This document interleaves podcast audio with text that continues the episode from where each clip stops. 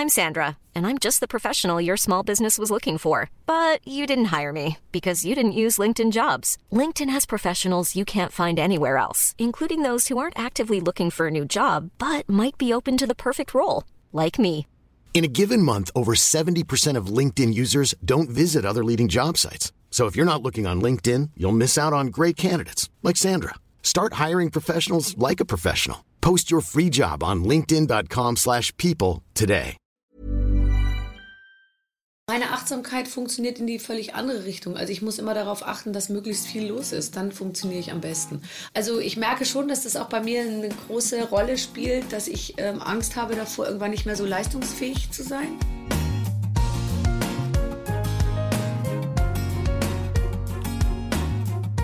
Klagen, lachen, klüger werden. Herzlich willkommen zu meinem Podcast Frauenstimmen. Frauenstimmen, das sind alle 14 Tage sonntags ermutigende Gespräche mit mutigen Frauen über das Loslassen und das Aufbrechen, das Verlieren, das Suchen und das Finden. Ich bin Ildiko von Kürti und meine heutige Gesprächspartnerin ist die Moderatorin Barbara Schöneberger. Sie ist das, was man altmodisch und ein bisschen ungelenk eine Wucht nennen würde – ein strahlendes Glückskind, bestens gelaunt und, und das bewundere und beneide ich am meisten an ihr, völlig angstfrei. Wir haben sofort heiter drauf losgeredet in meinem kleinen neuen Studierzimmerchen, das ich jetzt einfach mal hochtrabend mein Podcast-Studio nenne. Wir haben über Make-up und Charakter gesprochen, über die Showtreppe und die Kunst, sich selbst nicht zu wichtig zu nehmen, über Selbstkritik, Erotik, Schlupflieder und Barbaras Unwillen, alleine zu sein. Kommenden Samstag moderiert sie wieder Verstehen Sie Spaß und ich finde, dass Barbara dem Samstagabend wieder zu neuem Glanz und Glamour verholfen hat. Sie ist eine großartige Entertainerin, auch wenn sie sich vorher ächzend und stöhnend in figurformende Unterwäsche quetschen muss, von der sie vor jeder Sendung denkt, dass sie wahrscheinlich in der Wäsche etwas eingelaufen ist. Ich wünsche euch gute Unterhaltung bei dieser, wie ich finde, guten Unterhaltung. Ich drücke mal jetzt einfach drauf, ob das auch funktioniert.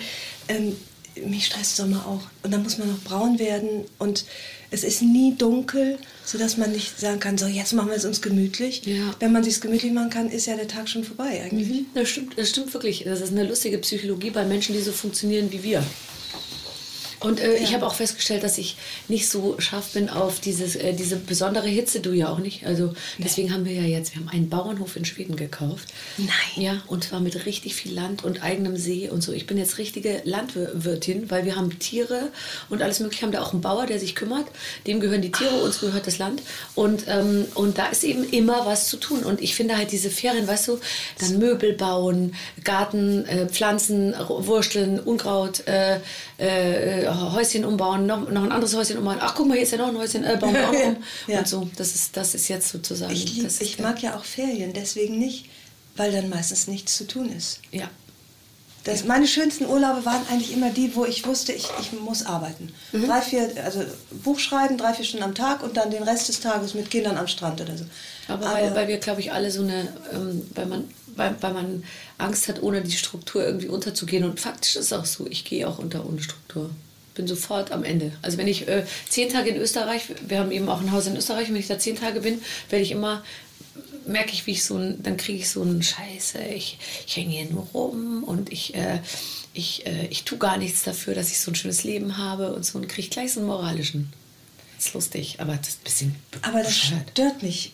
Ich habe das auch. Ich habe ich, mir ging es vor zwei Monaten richtig schlecht. So schlecht wie eigentlich noch nie. Ich hatte so, ein, ich hatte so eine Tour die, mir, die mich so angestrengt hatte. Da ich, war ich jeden Abend woanders. Das ging nur über zwei Wochen. Mhm. Aber das war, ähm, das war wirklich zu viel für mich. Also ich war so fertig mhm. und habe mich so drauf gefreut, erstmal nichts zu machen. Mhm. Und dann ging es mir auch besser. So nach, das dauerte aber so eine Woche, zehn Tage. Und dann wurde ich schon nervös und mhm. dachte, na, so viel Ruhe habe ich mir jetzt eigentlich nicht Auch nicht vorgestellt.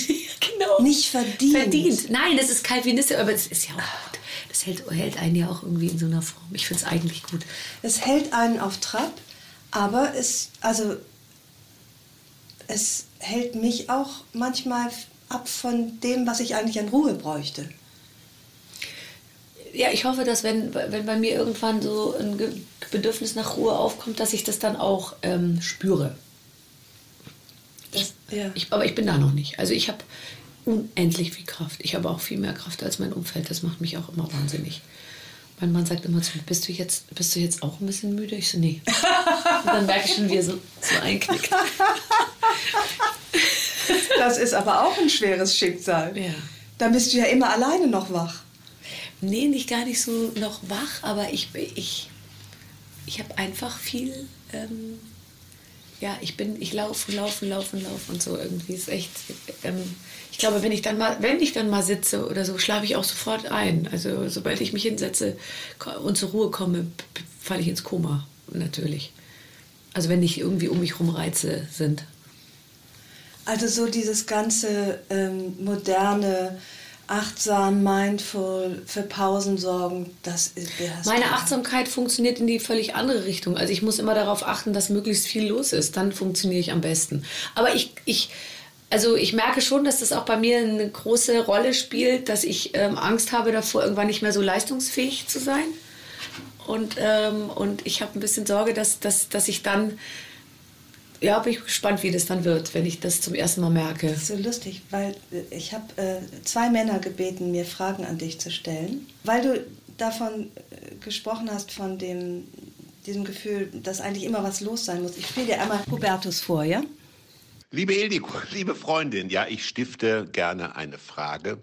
Meine Frage, die ich an Barbara stellen würde, wenn ich sie in einem Gespräch hätte, wäre wie folgt. Barbara, mal einen Abend alleine zu Hause zu sein. Keine Kinder, kein Mann und keine Freunde zu Gast. Gewinnt diese Vorstellung mit zunehmendem Älterwerden für dich an Reiz oder ist sie eher furchteinflößend? Er stellt die Frage dann nochmal genauso, ist ja, machen Männer ja gerne nochmal, ne, um's dann, mhm. aber ja. Äh, ähm, na, also das, soll ich es beantworten? Ja, bitte.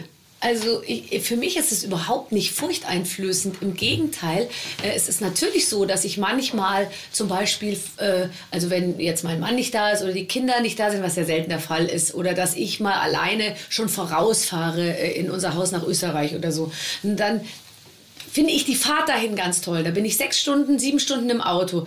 Dann höre ich Opernarien Ach. und weine ganz laut und singe dann mit und so. Ähm, keine Ahnung, also alles Mögliche. Wirklich die schmalzigsten Sachen, auch wo ich mir so denke, oh Gott, oh Gott, oh Gott. Mhm. Da singe ich ganz laut und dann denke ich mir, ich bin der glücklichste Mensch der Welt. Und dann fahre ich ganz schnell auch und dann denke ich mir, äh, ich kann alles schaffen und alles ist ganz toll. Und heute Abend bin ich ganz alleine und dann lasse ich so richtig die Sau raus und so. Und dann komme ich da an in dem Haus und dann ist schon sozusagen, dass ich nach zehn Minuten Minuten meinen Mann anrufe und sage, es ist so schön hier. Soll ich dir mal ein Foto schicken? Und dann sagt er, ja. Ja, es ist so schön. Und dann, und dann ja, ich mache mir jetzt was zu essen. Ja, aber alleine. Also, dann muss man gucken, ach, vielleicht esse ich auch nichts und so. Und dann schicke ich ihm nach einer halben Stunde noch ein Foto und nach einer Dreiviertelstunde denke ich mir, boah, also super. Kriege ich auch rum, so einen Abend finde ich auch toll. Er, äh, er, er macht mir keine Angst, einen Abend alleine, aber ich finde es sinnlos. Ich empfinde es einfach als sinnlos. Ich finde Zeit mit mir, es ist überhaupt nicht so, dass du ich... findest Zeit mit dir zu verbringen? Nein, aber ich finde, dir? nein, Zeit ohne andere Menschen zu verbringen. Und dabei ist es gar nicht so, dass ich...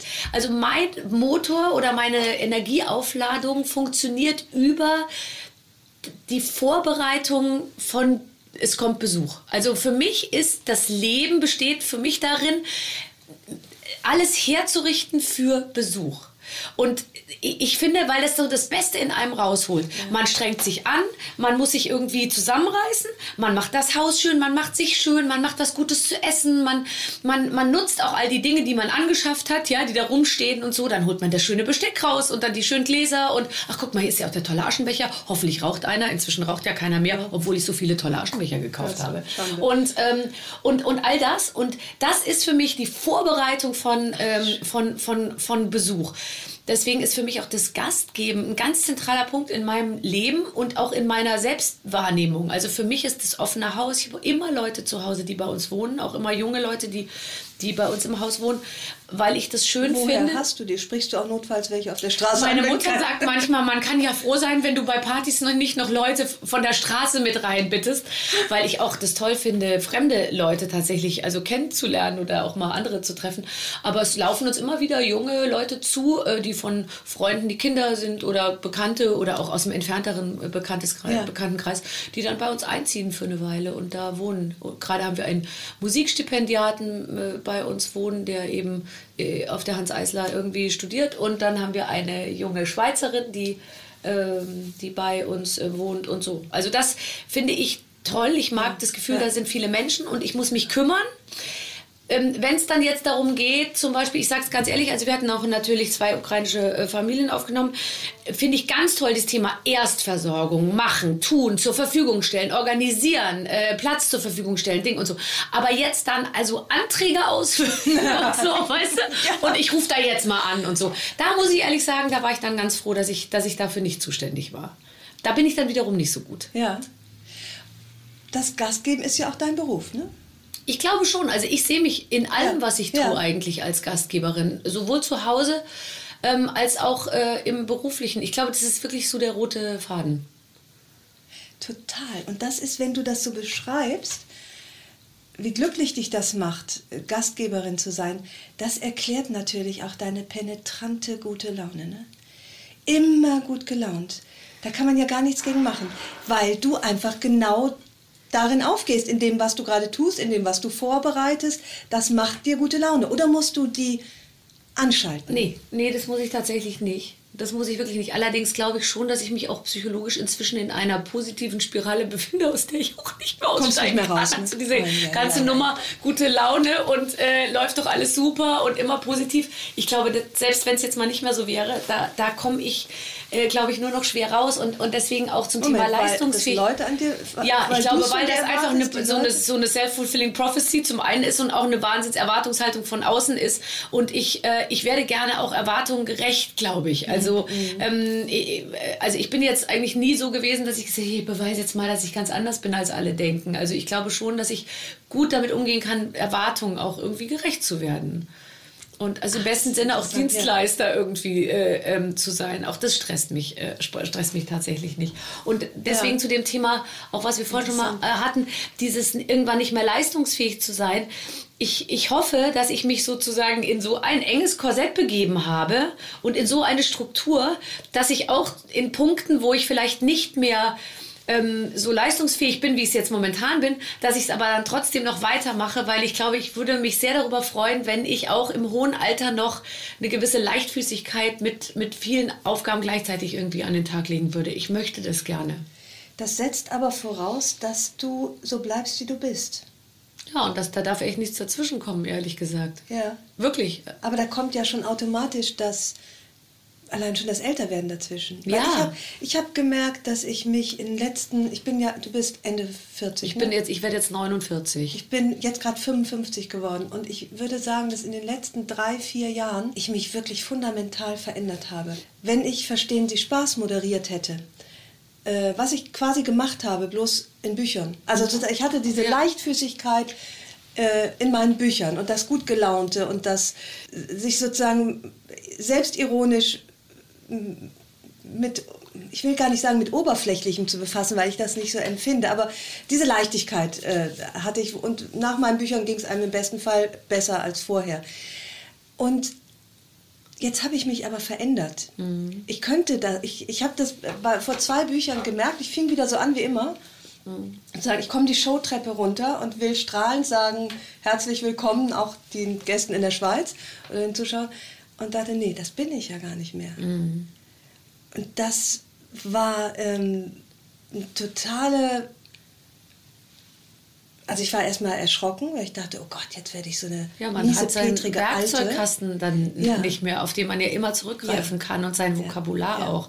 Und es schleichen sich so Dinge ein und so Formulierungen, die man dann so sagt und dann erschrickt man selber, weil man so denkt, ach lustig, jetzt gehöre ich offensichtlich zu einer Gruppe, die solche Sachen sagt irgendwie. Ja. Die Rez Referenzgruppe ändert sich. Und gleichzeitig war ich dann aber, weil es so gut gelungen ist, also ich habe dann gesagt, ich kann jetzt auch nicht mehr so tun, als sei ich noch Mondscheintarif. Das war mein erstes Buch vor 20 Jahren, 25 Jahren.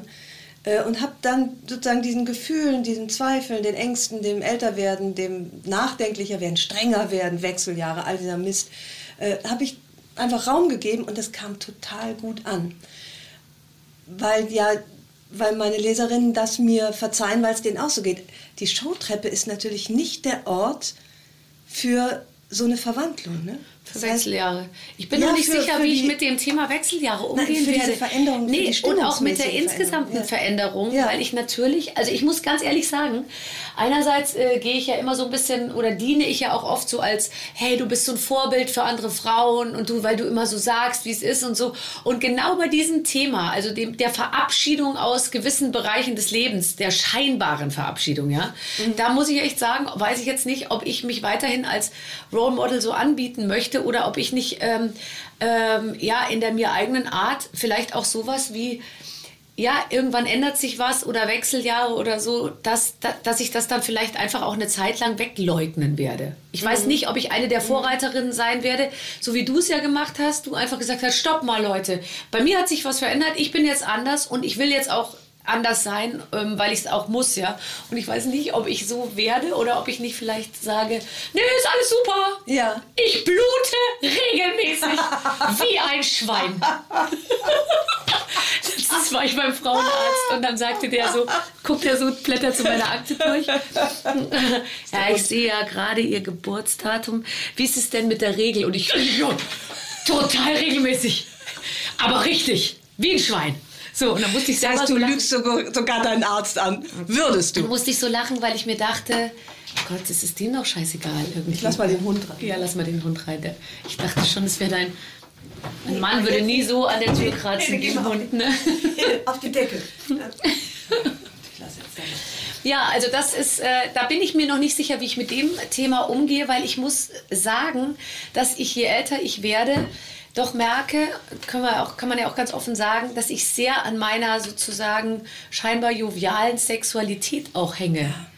Und äh, mich davon zu verabschieden. Joviale Sexualität, ja, oder Sag halt, mal genau, was du damit Ja, meinst. also dieses so, ähm, ja, also zumindest sich selber vorzugaukeln, dass irgendwie, dass man so, dass man immer noch so eine gewisse äh, Verfügbarkeit irgendwie ausstrahlt, ja? Ja. Also das fand ich schon immer ein gutes. Ja, man äh, kann sie ausstrahlen, nur vielleicht interessiert es dann keinen mehr. So, ganz genau. Und das, das, das, ja ganz schnell geht es ja von, äh, von, das, von verfügbar zu Verzweiflung sozusagen, ja? Und die Ina Müller hat letztens mal mit mir darüber gesprochen, dass sie meint, ähm, ähm, dass wenn sie manchmal jetzt so, so, so, Sprüche auf der Bühne macht, eben dem Technikpersonal gegenüber, mit denen sie früher immer hemmungslos geflirtet hat und jeder hat auch verstanden, was gemeint war, ist es inzwischen so, dass man denkt, mit ihr stimmt irgendwie auch gesundheitlich was nicht oder so, weil sie sich an Leuten festhält oder so guckt oder ihr, ihr dann so die Kinnlade so und so und die Leute sind immer so, alles okay mit dir? Äh, ja, also mm, und da muss ich sagen, ich, ich glaube, weil ich habe natürlich ähm, mich schon immer sehr darüber äh, definiert, ich gebe es doch ganz offen zu, dass ich wusste, ich kann bestimmen, was passiert. Ja, also ich, du bist ja als Frau sowieso, deswegen habe ich ja auch nie verstanden, warum Frauen immer sagen, sie sind Opfer, weil eigentlich sind ja wir diejenigen, die bestimmen, was geht, ob es geht und wie lang es geht, ja. So, also so ja, habe ich mich immer gefühlt. So hast du dich gefühlt. So. Ja, es gibt sicherlich viele, die, bei denen das nicht ist. Nicht so ist, aber ja. theoretisch habe ich immer das Gefühl gehabt, also die Frau sitzt ja eigentlich am längeren Hebel. Und, ähm, und jetzt irgendwie vielleicht doch sich mit dem Gedanken anfreunden zu müssen, man kann eben nicht mehr bestimmen, ob es geht, wann es geht und wie es geht, irgendwie, weil einfach, sage ich mal, sich die, weil, ja, weil, das, weil, weil sich da doch sag ich mal, die Zielgruppe etwas ausdünnt. Du sprichst aber jetzt vom Privaten oder auch beruflich? Ähm, nur, äh, ich spreche wirklich von diesem Thema. Ähm, also äh, Selbstwahrnehmung, dass ich ja. einfach, egal in welchem Bereich ich mich bewege, habe ich natürlich früher eine bestimmte Klaviatur bedient und ich merke natürlich, dass es so mir ins Theoretische abdriftet, ja, oder dass man so über die, weißt du, so, so Anekdoten von früher und so und man, ich, und dass ich so merke, oh Gott, irgendwann bin ich dann so eine Frau, die dann darüber redet, dass es früher echt super lief, so, ja. ja und ja. da, äh, da, da bin ich mal gespannt, wie sich das alles so weiterentwickelt. Ich hatte immer gedacht, dass du eher eine das immer mit so einer ironischen Überhöhung machst. Also wenn ich an blondes Gift denke oder so, wo man ja, wenn man das so ganz platt eins zu eins genommen hätte, hätte man ja gesagt, sag mal, irgendwie diese Blondine, die sich da im Aquarium räkelt, war es, glaube ich, das geht ja gar nicht. Du hast aber alles immer gerettet durch Genau. Durch, durch das kam dann noch Ironie. dazu. Aber es war sozusagen, Aber, äh, also es war, es, da war viel Wahres dran, aber gleichzeitig habe ich natürlich je nach Bedarf immer entweder überholt oder Buschikos mich gezeigt Ja. oder übertrieben oder extrem noch mal einen draufgesetzt auf das, was die anderen schon Schlimmes gesagt haben und so. Also ich habe natürlich versucht, einfach nicht greifbar zu sein, aber immer irgendwie in der Zwischenebene natürlich zu, zu, zu erreichen. Das wird auch weiterhin natürlich Ja, gelingen. ja. Nur jetzt mit vielleicht etwas leicht sich ändernden sozusagen Grundton. Hast du denn immer jeden Mann und jeden Job bekommen, den du haben wolltest bisher? Lustigerweise, also ich wollte immer nur bestimmte Männer haben. Um bestimmte Jobs habe ich mich ehrlich gesagt nicht beworben und auch, würde ich jetzt mal sagen, nach bestem Wissen und Gewissen nicht bemüht. Also ich war niemals jemand, der darauf geachtet hat, wann wo welcher Sendeplatz frei wird und äh, so. Ich habe mich außer bei meinem allerersten Job, wo ich äh, als Assistentin in einer Game Show dann letztendlich ausgewählt wurde, niemals ähm, zu einem ähm, wie soll ich sagen, also ich glaube, ich war wirklich niemals bei einem Casting, außer in den ersten ein, zwei Jahren, wo man halt irgendwie erstmal überhaupt einfädeln musste in dieses ganze Geschäft, Ja, was ja. mir übrigens extrem unangenehm war, weil meine Grundhaltung war eher, also zum Fernsehen kann man nicht wollen, sondern da wird man irgendwie hingebeten, so, ja. Aber dieses I wanna be a star and believe in your dreams und so, das ging mir total gegen den Strich. Ja. Ich wollte eigentlich so mit dem schwarzen Rolli da und ja, ich, Soziologie, ich bin eigentlich Soziologiestudentin und ähm, so, also ich wollte eigentlich so ein bisschen so über die Schiene kommen und plötzlich war ich dann aber ja doch Assistentin mit bunten T-Shirts und lustigen Frisuren und, und, und so und hatte eigentlich irgendwie eine Rolle, die mir überhaupt nicht passte. Aber dass ich dann danach ähm, mich wirklich um einen Job bemüht hätte, das kann ich jetzt wirklich nicht sagen. Moment, wo ist denn die Soziologie-Studentin im Rolli geblieben? Es war dann ja nicht kein großer Schritt mehr ins Aquarium. Den Rolli habe ich noch.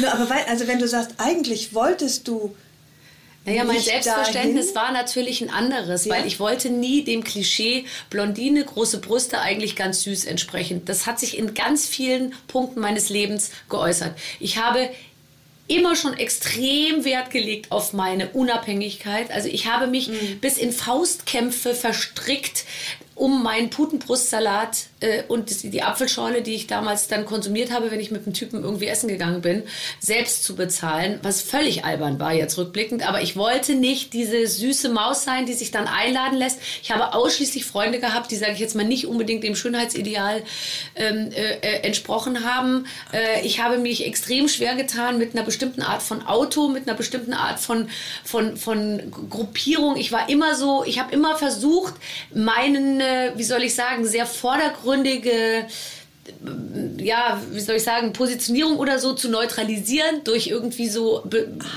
besonders schräge äh, Vögel und Ansichten. um und, dich von und deinem so. Äußeren quasi zu distanzieren. Ja, ja, weil ich mir dachte, wenn ich jetzt auch, ich habe auch keinen Alkohol getrunken, bis ich 30 war, ich habe nie geraucht, ich habe Ja, all das nicht gemacht, weil ich mir dachte, wenn ich mit meiner Art extrem offen, extrem äh, laut, extrem Ding und dann auch noch so aussehen und große Brüste, dann auch noch betrunken auf dem Tisch stehe und, äh, und, und so, dann, dann wird es, glaube ich, schwierig. So. Und da habe ich mich eben in dem Bereich äh, extrem Hast versucht du zu da kontrollieren. quasi im Unfrieden mit dir gelebt?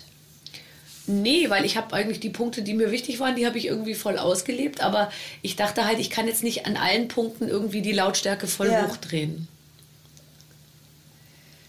Bist du denn jetzt da also, soll, also ich, ich hänge noch so ein bisschen an dieser Soziologiestudentin mit dem Rolli. Wo ist die jetzt? Ach, ich glaube, ich muss jetzt nicht mehr, weißt du noch, als man jung war, da hat man doch dann immer versucht, was zu sein, was man, was man nicht ist. Und man dachte immer, man muss sich entscheiden. Also ich dachte immer, Ja, ja.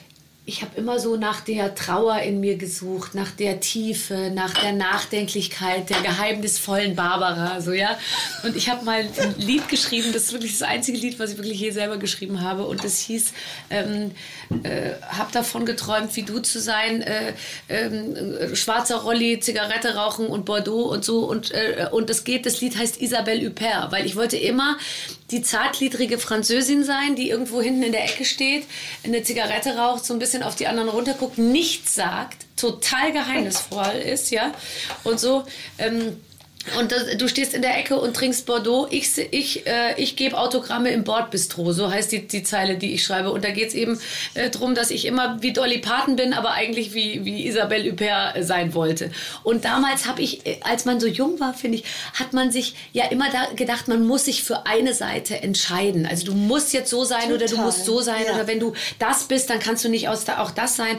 Und ich finde eben, erwachsen werden äh, bedeutet eigentlich, ich nehme mir jetzt einfach das Beste aus allen Welten.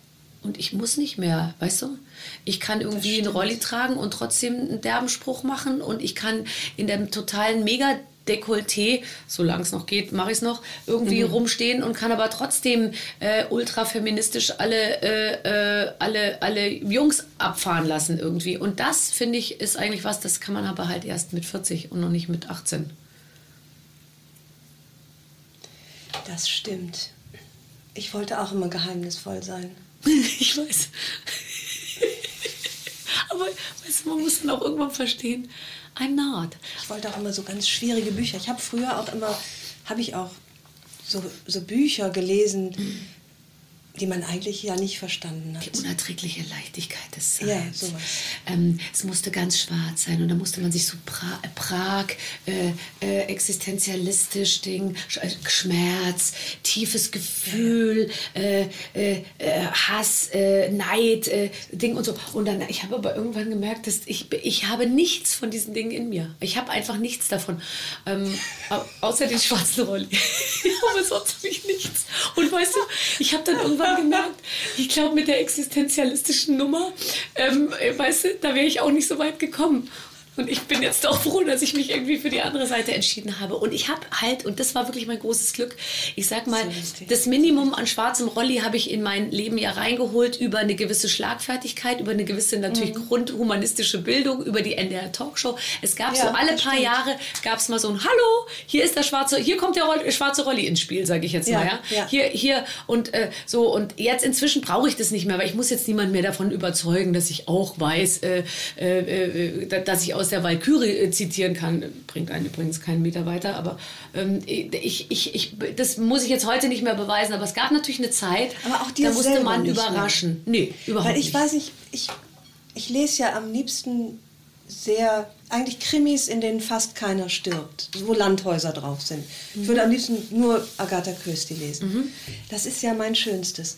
Äh, manchmal merke ich aber, dass ich, weil ein Stock drüber, im Arbeitszimmer meines Mannes werden ja ganz andere Wälzer dann äh, äh, ja. äh, gewälzt und konsumiert und verintellektualisiert. Und dann nehme ich mir das manchmal so ein bisschen übel, dass ich ja. so mhm. seicht bin. Ich auch. Das geht mir ähnlich. Also ähm, ich habe einen unfassbar gebildeten, belesenen und also umfassend äh, gebildeten Mann du geheiratet. Auch. Ja. Und der ist, der ist, mein Morning, der ist mein Morning Briefing. Also ich komme wirklich runter und dann sage ich, aber jetzt erklär du mir doch mal, wie das mit der Gaspreisbremse funktioniert. Und wenn der mir das erklärt, verstehe ich das auch besser, wie wenn ich das auf Inforadio höre. Und ähm, der weiß einfach alles und das Tolle ist, ich glaube manchmal, wenn er es auch nicht genau weiß, aber dann, dann ist das, äh, lässt er sich davon auch nicht jetzt irgendwie. Ja. Ähm, so. Und ähm, nicht, das, da, da, bin ja. ich dann auch manchmal ein bisschen so, dass ich merke, ich bin immer der Boulevardteil. Also wenn wir äh, alle zusammen in der Familie eine Zeitung ergeben, dann bin ich immer das Vermischte und der Boulevardteil, der dann äh, also es wird dann ganz ernst über, sage ich jetzt mal, Scholz und, und Baerbock gesprochen und ganz substanziell. Und ich erzähle dann als Einzige, die den Scholz ja kennt, weil ich ja den ein paar Mal interviewt habe, dass der eine Rudermaschine von Manufaktum in seinem Schlafzimmer hinter der Schlafzimmertür hochkant lehnen hat. Ja? Ich komme dann immer so ein bisschen das mit den Fun Facts. Auch eine so, Info. Und dann denke ich mir manchmal, ich hätte mich aber vielleicht doch ein bisschen mehr jetzt irgendwie mit, mit Davos beschäftigen sollen oder so. Und habe es dann aus Versehen eben auch nicht gemacht. Aber weißt du, irgendwie, und da muss man auch vergebungsvoll mit sich selber sein. Ich lese sehr viel, ich bin, glaube ich, gut informiert, aber ich kann in bestimmte Themen nicht so richtig richtig einsteigen. Und das habe ich auch nie versucht. Und das habe ich auch ähm, Gott sei Dank nie versucht, weil wir wissen, wie es läuft, wenn eine ganz klar der Unterhaltung zugeordnete Person zu Anne Will geht, um mal die Seite des Volks irgendwie zu, äh, äh, zu verkörpern. Mhm. Das geht immer in die Hose. Und deswegen halte ich mich natürlich auch aus dieser Art von Sendungen fern, weil ich bin, ja. ich bin Unterhaltung und ich bin mit Unterhaltung auch irgendwie verbunden und konnotiert und was anderes möchte ich auch nach außen hin auf keinen Fall ja. darstellen. Du hältst dich ja noch von allem anderen auch fern. Du äh, hast das äh, auch gesagt, dass, die, dass du niemanden, du willst eigentlich auch kein Vorbild sein. Du willst auch niemandem sagen, wie er leben soll, ob er Fleisch essen soll oder nicht, weil du könntest natürlich wunderbar, das ist was, was bei mir jetzt so entstanden ist. Ich bin so spät berufene Feministin in Kinderschuhen, also wirklich mhm. mit meiner Prägung kann ich nie ernstzunehmende Emanze werden. Ich, ich habe Batman geliebt und Apat der Zigeuner und so. Also ich bin ganz anders geprägt. Mhm. Aber ähm, das machst du aber auch nicht, ne? dass du so ein Thema dir auswählst. Wir alternden Frauen tun das ja ganz gerne, dann wenn die Kinder größer werden, sprechen wir gleich auch noch drüber, ein hartes Thema für mich, äh, dass man sagt, so jetzt brauche ich eine andere Mission. Also ich habe, glaube ich, äh, erkannt für mich, und ich kann es immer nur für, für mich ja. sagen, weil es kann jeder machen, wie er will. Ich glaube, ein großer Teil meines, meines Erfolgs und der relativ durchwegs positiven Resonanz auf meine Arbeit und meine Person führe ich darauf zurück, dass ich nicht bei jeder politischen Hashtag äh, Women Support mhm. Women, Hashtag äh, Women for Iran, Hashtag hier irgendwie äh, mich zu Wort melde und sage, mach doch mal so oder mach doch ja. mal das. Wenn heute äh, eine große Veranstaltung gegen rechts oder für die Frauen vom Iran, die sagen, willst du das moderieren und ich habe Zeit, dann mache ich das natürlich. Aber ich finde halt, das, was wir momentan äh, unter politischem Engagement verstehen, ist, dass irgendeine drittklassige Schauspielerin sich dreimal die Woche in unterschiedlichen Sprachen und schwarz-weiß abgefilmt bei Instagram ähm, über, äh, über die iranische Revolution äußert und Mut zuspricht. Und da muss ich ehrlich sagen, bin ich der Meinung inzwischen, dass das der Sache mehr schadet als dass es ihr nutzt, weil es trivialisiert einfach alles. Und ich Ach, glaube, dass jemand wie ich, der ja nun wirklich für Unterhaltung zuständig ist und das kann ich und das beherrsche ich und alles, ich weiß nicht, ob es wirklich den Frauen im Iran nutzt, wenn ich mir eine Haarsträhne abschneide. Weißt du? Mhm. Und vor allem nicht, wenn ich es auf Instagram mache. Ich habe Kolleginnen gesehen, die haben sich ungelogen, ich glaube sogar von ihren Extensions, so viel, ich zeig's dir nachher, so viel abgeschnitten und haben das dann so so in die Kamera gehalten, so, ja. Und da denke ich mir, mhm. da, da, da möchte ich im Boden versinken und so geht es mir mit vielen Dingen. Ich muss mir die ganze Zeit von irgendwelchen Schlagersternchen, Popsängerinnen oder äh, angehenden Moderatorinnen erzählen lassen, ähm, dass Endometriose äh, enttabuisiert werden muss, dass... Ähm, dass, äh, keine Ahnung, dass die, die, die Quote eingeführt werden muss, dass die Tamponsteuer endlich auf 7% geht, weil es so ungerecht ist, dass Tampons mit 19% besteuert werden. Diese ganzen Sachen, jetzt mal ganz ehrlich, who cares? Ich meine, es ist okay, dass man sich für eine, ich bin auch engagiert in gewissen äh, karitativen äh, Bereichen und versuche da aber immer einerseits meine Stimme zu geben, andererseits trete ich da auch ganz leise, weil ich mir so denke, oh Gott, was mache ich eigentlich? Mhm. Ja, ich meine, ich mache ja, kann ja, ich mache, ich bin jetzt nicht jemand, der äh, fünf Tage die Woche seine freie Zeit äh, für karitative Projekte irgendwie raushaut. Aber wer bin denn ich, den Leuten zu sagen, dass sie nur noch Zug fahren sollen oder kein Fleisch mehr essen sollen? Ich versuche natürlich so wenig Fleisch wie möglich zu essen. Ich versuche natürlich äh, zu Hause das Licht auszumachen und äh, es gibt jetzt nur noch eine Lampe, die angeht und nicht mehr so zehn, so wie, wie, wie nur vor einem halben Jahr, ja, weil ich natürlich auch gesagt habe, das geht jetzt alles nicht mehr. Die Zitronenbäume erfrieren draußen im Gewächshaus, das bis vorletztes Jahr leicht beheizt war im Winter. Mache ich nicht mehr, natürlich. Aber ja. muss ich dazu einen Instagram-Post machen?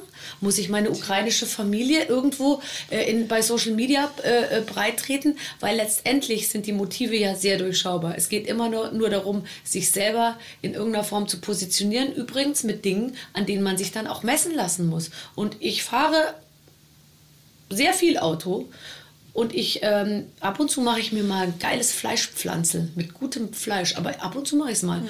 Und äh, ich finde, ich möchte nur Dinge ähm, nach außen hin vertreten, die ich auch zu 1000 Prozent wirklich selber leben kann. Und als es damals hieß Stay at Home, weiß ich noch, meine Managerin, sag ich so, Claudi, soll, soll ich auch so ein Hashtag Stay at Home? Da meinte die, auf gar keinen Fall, du bist doch die Erste, die wieder mit der verrutschten Maske irgendwo im Baumarkt rumhängt. Und, und weißt du so, und genauso war es natürlich. Ich hatte null Bock auf Stay at Home und ich hatte null Bock auf Maske und ich war immer diejenige, die so leicht unter der Nase und ich weiß nicht was. Und deswegen ähm, de denke ich mir, ist es gut, sich in manchen Punkten eben auch nicht immer als allererster aus dem Fenster zu lehnen.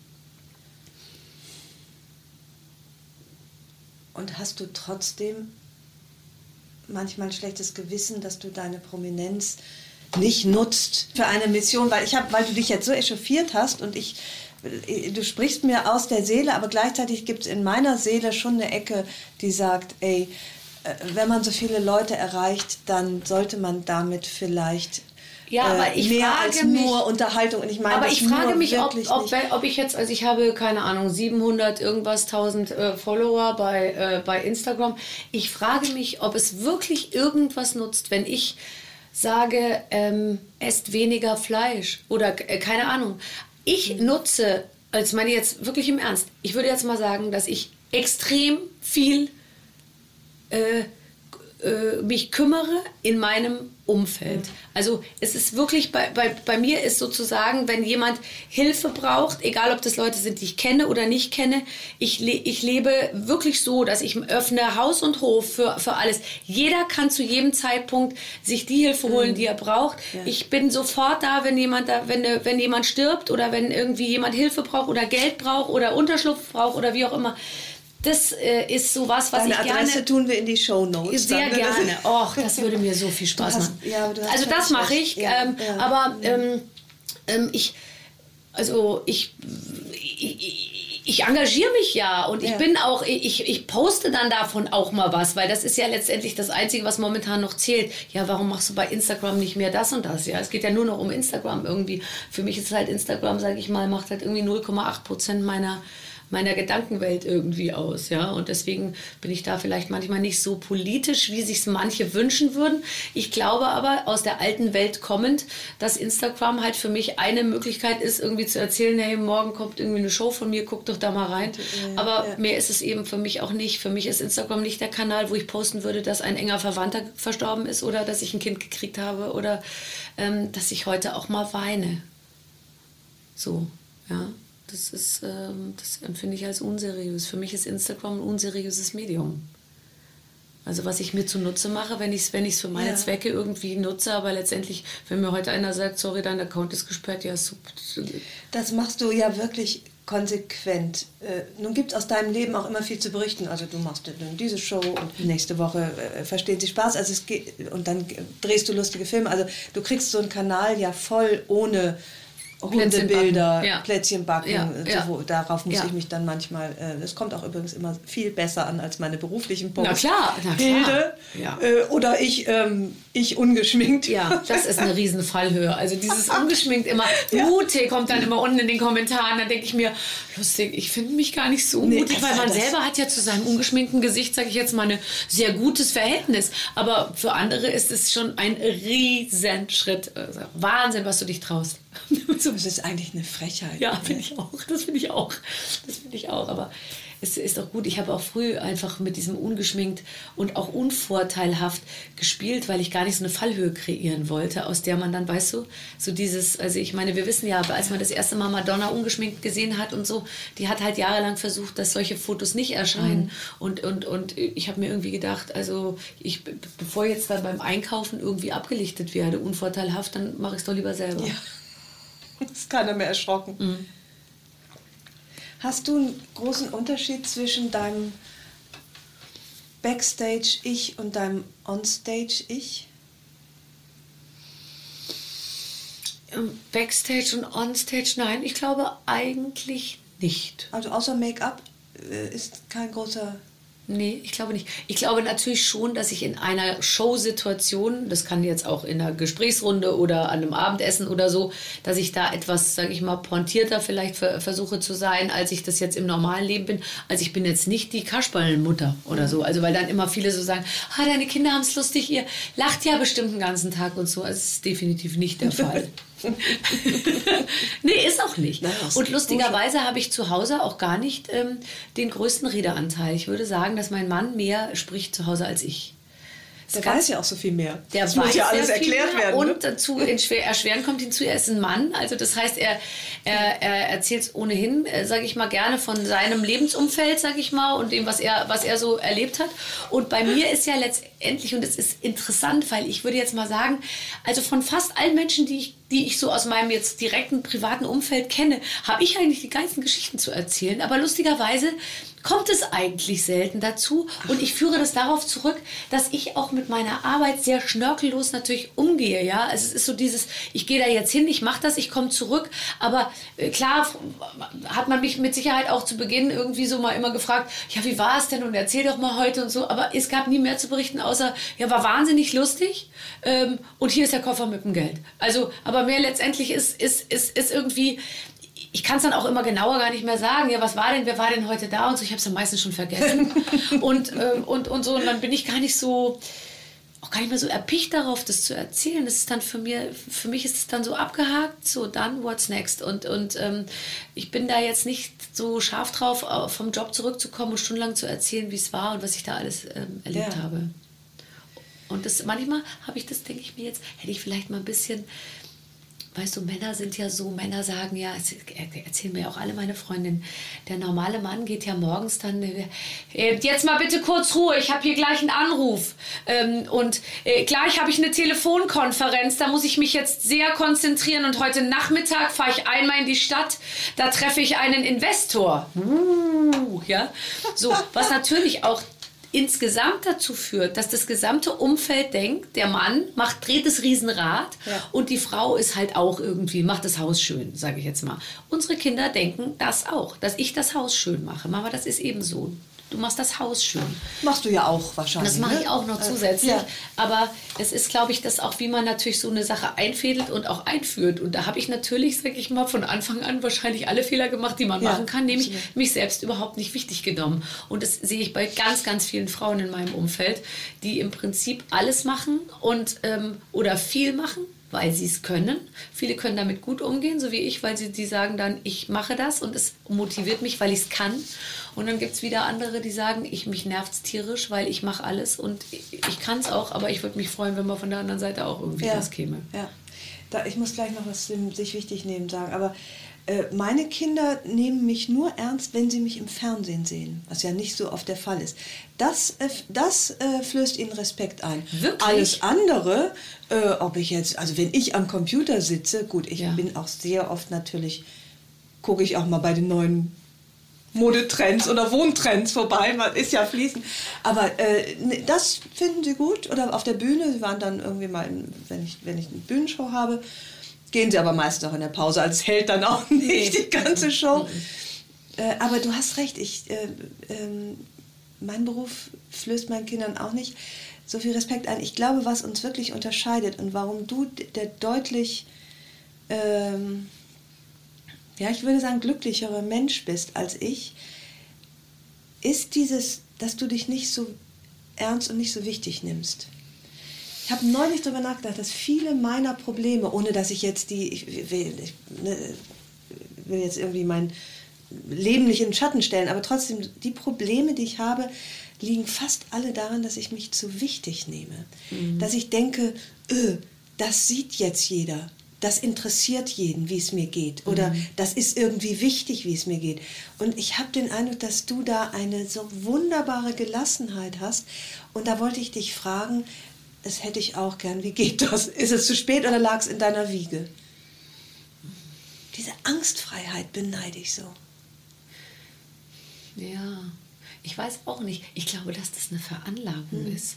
Und deswegen glaube ich ja auch immer, dass das Lesen von praktischen Ratgebern und so gar nicht so wahnsinnig viel bringt, sondern ich glaube, im Grunde ist es etwas, was dir also was dir die Gene und dann auch ein Stück weit so, so, so die Eltern irgendwie mhm. mitgeben. Und ich habe eine Art der wirklich unerschütterlichen Teflonbeschichtung. Also auch bei, sag ich jetzt mal, Problemen oder, ja, wie soll ich sagen, schlechten Situationen äh, drehe ich mich so lange um die Sache rum, bis ich irgendeine Perspektive gefunden habe, aus der sie dann irgendwie wieder gut aussieht.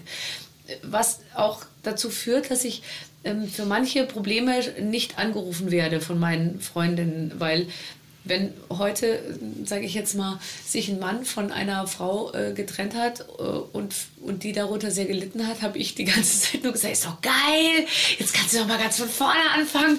Du warst doch jetzt 17 Jahre mit dem zusammen, das war doch sowieso total langweilig. Du hast jetzt noch mal alle Chancen, geh doch mal raus, guck doch mal, was da draußen ja. los ist. Du kannst jetzt mit jedem Typen schlafen, das ist doch fantastisch. Und die sitzen dann immer vor mir, ja, aber ich fand es eigentlich noch ganz schön und so. Weil ich mir immer denke, ja, okay, gut, also dann ist es jetzt halt nicht, da müssen wir jetzt irgendwie halt äh, so. Und ich glaube, so würde ich, so, also so würde ich in jeder Situation versuchen, immer, immer ähm, mich so weiter zu pushen, zu denken, okay, gut, aber irgendwas Gutes muss es ja, muss es ja haben. Dann warst du aber auch noch nicht mit Situationen konfrontiert. Nein, tatsächlich die, nicht. Wo, wo es wirklich nichts nein, Gutes nein, dran nein, nein, gab. Noch nicht, noch nicht. Ja, wirklich ja. noch nicht. Also Gott sei Dank. Nee, noch nicht vorwurfsvoll. Nee, und das kann ich auch, ja. auch äh, wirklich so äh, beantworten. Ich habe würde ich jetzt mal sagen, bisher noch nichts erlebt, was mich wirklich so in den Grundfesten erschüttert hat, dass ich, dass ich sage, boah, jetzt weiß ich nicht und auch noch nicht miterleben müssen. Also das gut, also ich, wenn ich verlassen werde, würde ich dich schon mal wahrscheinlich nicht anrufen. Es sei denn, ich möchte aufgeheitert werden. Ja, und Leute, auch die krank sind, rufen mich auch nicht an, weil ja. ich natürlich immer sage, also es gibt dann so Freundinnen, die sagen dann, es ist also das ist Mittwochmorgen und die sagen dann zu mir, ach und jetzt habe ich Grippe, aber am Samstag wollte ich doch nach London fliegen. Und dann gibt es die eine Freundin, die sagt, du fliegst nicht nach London, du kurierst dich jetzt erstmal aus und dann gibt es mich, bis Samstag bist du locker wieder gesund. Du hast ja nur Schnupfen. So, ich war letztens in der Apotheke, da war so ein Mann, der sagte dann zu dieser Verkäuferin, hier kratzt es und beim Schlucken tut's weh. Und dann hat die so ganz empathisch gesagt, ja, mir tut's mehr oben oder mehr unten und so. Und ich dachte mir, ey, wenn ich Apothekerin wäre, ich würde zu dem sagen, stell dich doch nicht so an. Das, das wäre doch wieder weg in drei Tagen. Beruf, den du vielleicht mein Mann sagt wirklich immer, besser nicht ergriffen Es ist hast. toll, mit dir verheiratet zu sein, solange man nicht krank ist. Das ist wirklich schrecklich. Oh, pass auf, da kommt der nächste Mann ins Spiel, der nämlich eine Frage zu deiner Berufswahl hat.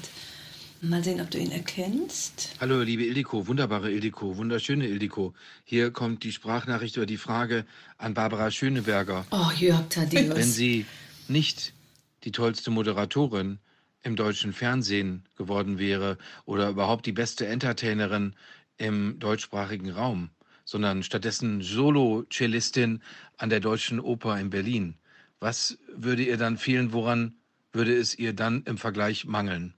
Ich wünsche euch beiden ganz viel Spaß und gebt ihr bitte einen sehr, sehr feministischen Klaps auf ihren zuckersüßen Popo. Tschüss. Oh, ich liebe es.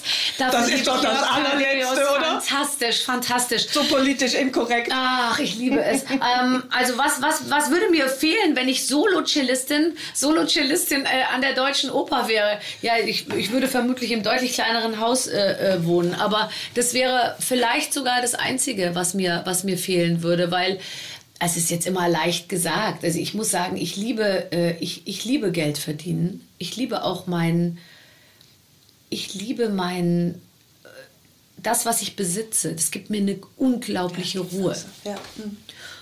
Also ich, ich merke, dass ich große Zeit des Tages damit verbringe, mich darüber zu freuen, wie viel mir gehört.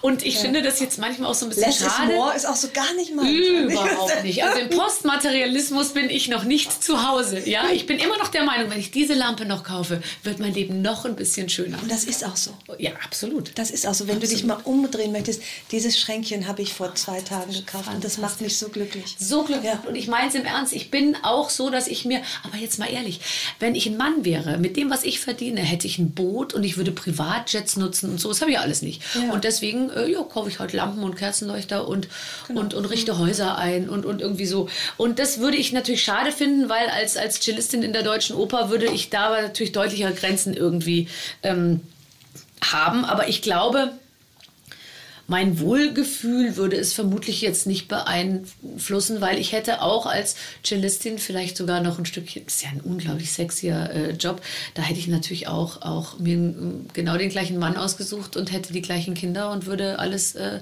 genauso leben, halt nur in kleineren Räumen.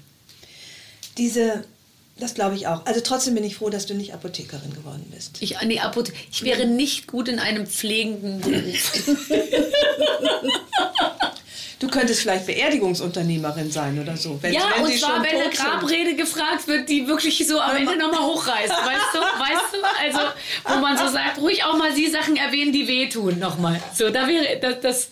Aber nee, also letztendlich bin ich, bin ich wahrscheinlich ganz gut, äh, ganz gut da, da aufgehoben, wo ich bin. Ich bin unempfindlich mit anderen, aber ich bin auch unempfindlich mit mir, weil ich auch glaube, dass also ich nehme mir sehr viel meine, meine, meine meine Schwiegermutter zum, zum Vorbild. Und meine Schwiegermutter ist über 80 und die kommt morgens runter und ich bin mir sicher, der tut morgens alles weh. Ja. Weil mit über 80, wenn du in einem fremden Bett schläfst oder irgendwie so, tun dir einfach die Knochen weh, bin ich mir sicher. Die kam noch niemals morgens runter zum Frühstück und hat gesagt, ich habe nicht gut geschlafen oder mir tut was weh oder ich, äh, ich fühle mich heute müde. Sondern es wird einfach, der Motor ähm, läuft weiter und ich weiß, ich brauche Struktur und ich muss mich selber in diese Struktur auch reinpressen, damit mhm. ich aufrecht äh, bleibe. Weil wenn man mir keine Aufgabe gibt, ich bin wie so ein Hund, den man die ganze Zeit, sag ich mal, Agility der, der Training. ja, ich brauche ein Agility Training. Ja. Ich brauche eine, ähm, ich brauche Aufgaben. Ja. Und, und wenn ich die habe, dann, dann ähm, merke ich, äh, dann, dann, dann geht es mir gut. Und wenn ich die nicht habe, ich weiß noch, als Corona losging, boah, da hatte ich Kreuzweh, ja unterer Rücken, dachte ich mir, es gibt's doch nicht. Da habe ich mich gefragt, vielleicht habe ich das ja schon ganz lange und es ist mir nie so richtig aufgefallen. Aber in der Zeit habe ich dann gemerkt, beschäftigt warst. Ja, irgendwie so, weil man einfach den Kopf nicht so ja. frei hat, um sich da, um dem so Raum zu geben. Und natürlich, alle sagen immer, hör auf deine innere Stimme und du musst den Zugang zu dir selbst und du musst achtsam sein. Aber ich glaube, das ist eine Seite der Wahrheit. Aber die andere Seite der Wahrheit ist auch einfach, äh, versuch mal die First World Problems einfach außen vor zu lassen. Und es sind ja First World Problems. Äh, äh, ich, ich muss das und ich muss mich spüren und ich weiß nicht was. Mhm. Ich spüre mich total, am besten in Gesellschaft von anderen und ich möchte eben auch mich ähm, in einer, sage ich mal, relativ hohen Betriebsamkeit halten, um ähm, nicht ins Trudeln zu kommen. Ich glaube wirklich, wenn ich stehen bleibe, falle ich um. Also das, das, ich, mhm. ich habe gar nicht die, ich brauche so ein Korsett. Und das, das, das habe ich, glaube ich, erkannt und deswegen schaffe ich mir das auch. Ich habe auch einen total verschulten Terminkalender. Ich habe einfach eine Managerin, die sagt mir, pass auf, morgen um elf machst du das, dann gehst du da hin, dann rufst du da an und so. Ja. Und wenn ich mir meinen Tagesablauf selber gestalten müsste, ich wäre völlig, ich wäre verloren, arbeitslos, antriebslos. Ich würde nichts auf die Reihe kriegen. Ich könnte nie so wie du mich hinsetzen und am Computer arbeiten. Das könnte ich nicht. Das finde ich auch selber schwer. Das heißt, deine Managerin hat nicht die Anweisung, hier musst du mir, hier brauche ich Zeit für mich, da musst du mir jetzt mal ein paar Stunden Ruhe geben oder gut, Urlaub oder sowas, Ferien sind ich wahrscheinlich mache drei drin, Monate Ferien im Jahr. Mhm. Also alle kompletten Schulferien. Schulferien. Also ja. ich bin in allen kompletten Schulferien nicht verfügbar. Okay, ja. Plus mhm. an, an allen Wochenenden, es sei denn, es gibt extrem viel Geld, was leider manchmal der Fall Verstehen ist. Dann bin ich am Wochenende ist, äh, äh, ja. doch auch irgendwie unterwegs. Und ähm, und ansonsten packen wir so viel in die Tage wie geht, ja. weil, wie meine Managerin sagt, wenn du schon mal geschminkt bist, was ja inzwischen der größte Teil der Arbeit ist, dann können wir ja so viel wie möglich irgendwie machen. Ja. Also das heißt, dann gibt es noch die drei Aufsager für den und das ja. und noch das ja. Interview und da noch anrufen und das Foto und dann noch das und das und das und dann halt möglichst viel in einen Tag, damit man dann eben an anderer Stelle irgendwie frei hat. Ich muss allerdings gestehen, dass jetzt mein Arbeitspensum doch so zugenommen hat. Ich mache ja jetzt noch einen Hamburger Radiosender, es gibt Barber Radio hier auf DAB Plus. Das heißt, du kannst mich jetzt hier, wenn du ein DAB Plus fähiges Radio hast, den ganzen Tag im Hamburger Radionetz hören, plus Barbaradio äh, National, plus Podcast, plus all diese Sachen, das nimmt jetzt dann schon relativ viel Zeit in Anspruch. Und diese lustigen freien Tage, die ich früher mal hatte, das gibt es jetzt eigentlich fast nicht mehr. Oh, das ist ja selbstgewähltes Schicksal. Möchtest du, dass das Gefällt dir das nicht so richtig gut? Oder nee, das gefällt mir nicht so richtig ja. gut, muss ich sagen. Also ja. äh, auf der anderen Seite, und auch da lustig, wird immer eine unterschiedliche Messlatte angelegt. Ich glaube nicht, dass irgendein Rechtsanwalt, ein Arzt oder eine Krankenschwester bemitleidet wird dafür, dass sie von montags bis freitags jeden Tag arbeiten muss. Aber ich denke mir jetzt manchmal so, oh, es wäre schon schön, mal den Dienstag frei zu haben oder mal den Donnerstag und so. Aber deswegen ist es halt auch so, also fünf Tage die Woche arbeiten ist ja jetzt nichts Außergewöhnliches. Das teilen wir mit vielen anderen Deutschen, dieses Schicksal. Und deswegen äh, will ich mich jetzt da auch gar nicht äh, irgendwie weiter drüber aufregen. Ja? Aber weil du sagst, du bist so faul. Wie äußert sich denn deine Faulheit? Meine Faulheit äußert sich darin, dass ich nichts mache, was mir nicht liegt. Also ja. ich kann halt extrem gut das abarbeiten, was ich kann und, und da bin ich spitze drin. Und wenn ich halt Sachen nicht so gut kann oder nicht so gerne mache, dann mache ich die einfach wirklich nicht. Ist das eine kluge, ist das Vermeidung oder ist es einfach genau die richtige Strategie zum Glücklichsein? Weil viele sagen dann, ach, du musst dich auch du musst mal raus aus der Komfortzone. Immer wenn ich aus der Komfortzone rausgehe, das, ich mache das schon, dann bin ich auch nachher stolz. Aber letztlich ist der Stress natürlich riesengroß. Ist deine Komfortzone so riesengroß? Oder gehst du raus aus der oder machst, wenn du sagst, du machst nur das, was dir ja, gefällt? also meine Komfortzone ist natürlich, ja, ich, mein, ich, ich kann mir sehr gut vergeben, was, was, was bestimmte Dinge angeht und, und, und bin da sehr vergebungsvoll mit mir selber. Du hast jetzt nicht geschafft, ist, ist, ist nicht so schlimm bei, bei bestimmten Dingen. Was hast du denn mal nicht geschafft? Ähm, also zum Beispiel wäre ich gerne sehr viel engagierter beim, äh, beim Thema Sport, aber es gibt, äh, Mhm. und gleichzeitig, um beim Thema Sport zu, zu bleiben, ich bin am meisten stolz darauf, dass ich dreimal die Woche morgens von 8 bis 9 Uhr eine Stunde Sport mache. Extrem gegen meinen Willen und meine Ja. innere Veranlagung. Und wenn jemand mich fragt, worauf bist du richtig stolz, dann sage ich immer, dass ich das jetzt mache. Ich habe das mit 40 angefangen. Ich hasse jedes einzelne Mal davon, weil ich mir denke, warum diese eine Stunde am Morgen, die ich jetzt noch für mich selber habe, die gebe ich jetzt noch dafür her, um in so einem bescheuerten Fitnessstudio oder bei mir zu Hause auf dem Trampolin oder ähm, mit Hula Hoop oder irgendwie Sachen mich zu beschäftigen, die mich überhaupt nicht interessieren. Natürlich fühlt man sich besser und ich freue mich, habe ich 5000 Schritte auf der Uhr danach und finde ich alles toll, aber eigentlich denke ich mir jedes Mal, ich, ich, ich bewundere mich selber am meisten dafür, dass ich das hinkriege. Aber das ist doch auch schon ein tolles Mhm. Gefühl. Also sich, wie, wie gut man sich nach dem Sport fühlt, nicht weil der Körper so gestellt ist, sondern weil man sich so durchgebissen hat durch etwas, was Ja. Überwindung kostet. Ja. Das ist aber ein Gefühl, was du relativ selten im Leben hast, weil dir alles so viel Freude macht, was du tust. Ja, richtig. Ich mache aber ja natürlich auch nur Sachen, die, die mir Freude machen, was, was, was wirklich total super ist. Weil ich bin ja inzwischen jetzt an einem Punkt in meiner, äh, sage ich jetzt mal, in meinem beruflichen Leben angelangt, wo ich nur noch ich selbst bin. Weißt du, früher habe ich mich ja also ich stelle mich zwar in den Dienst anderer, aber immer als ich selbst. Früher, ähm, also es ging, ich, zu Beginn meiner Karriere musste ich ja auch Klamotten anziehen, die andere mir gegeben haben. Oder ich musste irgendwie, ich weiß nicht, ich habe mal auf der Farbe, auf der Farbmesse gearbeitet, Farbe 99, ist schon sehr lange her. Und da musste ich irgendwie als Christoph Kolumbus verkleidet äh, durch diese Messe laufen und sagen, ähm, Kolumbus hat Amerika entdeckt, die Firma Remmers entdeckt für sie neue Märkte. Die machten nämlich zusätzlich zur Kellersanierung jetzt auch noch Außenwandsanierung. Und, ähm, und da habe ich mir damals gedacht, das ist ja ganz schön hier, dann kann man ja auch relativ viel Geld verdienen auf einen Schlag, aber ich möchte doch lieber in Zukunft in meinen eigenen Klamotten irgendwie die Arbeit verrichten. Und das war damals so ein Learning. Ich dachte mir, ich möchte nie wieder in irgendeinem lustigen Kostüm irgendwie rumlaufen Ja. und so. Und so ging das immer weiter. Und inzwischen komme ich als Barbara Schöneberger und äh, werde gebucht als Barbara Schöneberger. Und ich bin eben nicht, äh, äh, sage ich mal, äh, ich kann immer ich selber sein. Und das ist natürlich am allerwenigsten anstrengend, weil da muss ich mich gar nicht vorbereiten. Da kenne ich mich am besten Du aus. kannst aber auch immer du selber sein, weil du so unkompliziert bist und weil du, wie du das eben beschrieben hast, dich leicht zufriedenstellst mit einer Situation. Du hast mal mir nach einer Talkshow erzählt, dass du, was du eben auch sagtest, dass du so das Talent hast, Situationen, also die Perspektive zu wechseln und dann doch noch was Gutes dran zu sehen an der Situation. Unter anderem deswegen sagst du, bist du auch sehr glücklich verheiratet. Ich bin nicht du, anspruchsvoll. ja, oder zumindest du trittst dann ein bisschen zur Seite und siehst, Ja. das, siehst dann doch irgendwie auch Ja. das Stückchen, was von der Sonne beschienen wird.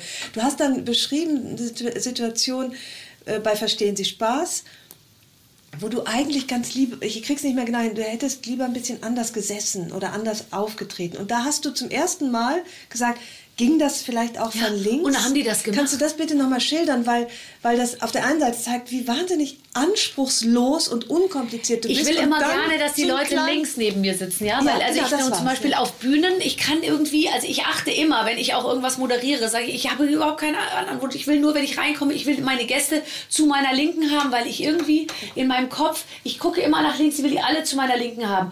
Und und und bei Verstehen Sie Spaß hatten sie es so eingerichtet, die Regisseurin und alles, die Lichtleute und so, bevor ich kam zum Proben, zum allerersten Proben, ich hätte links gesessen, hätte dann dementsprechend alle Gäste zu meiner Rechten gehabt. Oder ich hätte in der Mitte, noch schlimmer, da hast du die Feinde links und rechts, also sozusagen, da weißt du Ja, überhaupt nicht, ja, hast ja. du sie nicht auf einmal im Blick.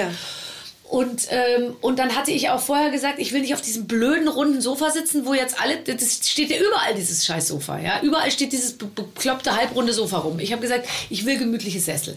Dann hatten die natürlich Sessel gebaut, aber halt nicht so wie ich, also ich wollte halt so einen NDR-Talkshow-Sessel, so, wo man sich echt wohlfühlt, auch als Gast. Dann redet man auch anders, wie wenn man auf so einem rechtwinkligen Ding sitzt und man die Ja. ganze Zeit nicht weiß, wie soll Ja, man sich hinsetzen. So, diese unbequemen Sitzmöbel ist ja grauenvoll, ja. ja. Und dann habe ich, Und dann habe ich aber das erste Mal gemerkt, und das habe ich wirklich jetzt nach 25 Jahren, sage ich mal, Arbeit in diesem Geschäft, habe ich das erste Mal gemerkt, ich habe dann gesagt, ich würde gerne auf der anderen Seite sitzen. Dann sind zehn Leute aufgesprungen und haben gesagt, kein Problem, wir leuchten um, äh, das, das kriegen wir ja locker hin.